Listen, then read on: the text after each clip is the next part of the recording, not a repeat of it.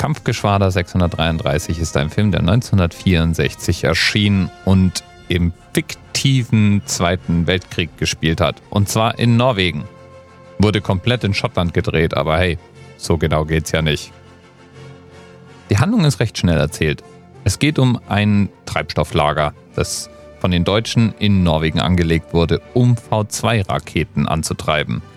Und es geht um das Kampfgeschwader 633 der Royal Air Force, die den Befehl bekommen, genau dieses Lager zu vernichten.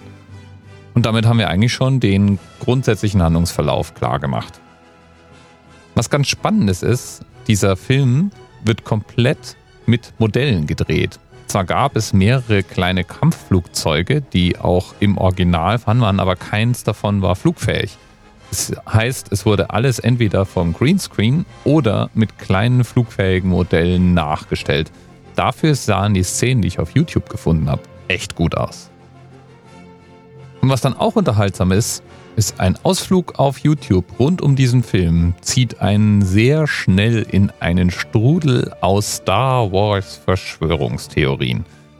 Denn es scheint so, als wenn George Lucas doch so einige Inspirationen aus vorangegangenen Filmen genommen hat. Und es gibt Szenen aus 633, die viel mit der berühmten Briefing- und Angriffsszene aus Star Wars gemeinsam haben, an dessen Ende Luke endlich den Torpedo in den Lüftungsschacht des Todessterns versenken kann und so den Todesstern zur Explosion bringt. Nur ist es bei 633 natürlich dieses Treibstofflager, um das es geht. Und es wird auch kein Torpedo in einen Schacht geschossen, sondern es geht darum, in einen Canyon mit Erdbebenbomben einen Felsen so zum Einsturz zu bringen, dass er das Lager unter sich begräbt. Sieht trotzdem schon recht ähnlich aus, muss man zugeben. 633. Damals die Kritiker haben den Film gemocht. Ich glaube, man muss ihn nicht unbedingt gesehen haben. Aber für den Anerzählt war es auf jeden Fall eine Erwähnung wert. Bis bald. TMRS 10, 9, 8. The experience of 47 individual medical officers. Was hier über die Geheimzahl der Illuminaten steht.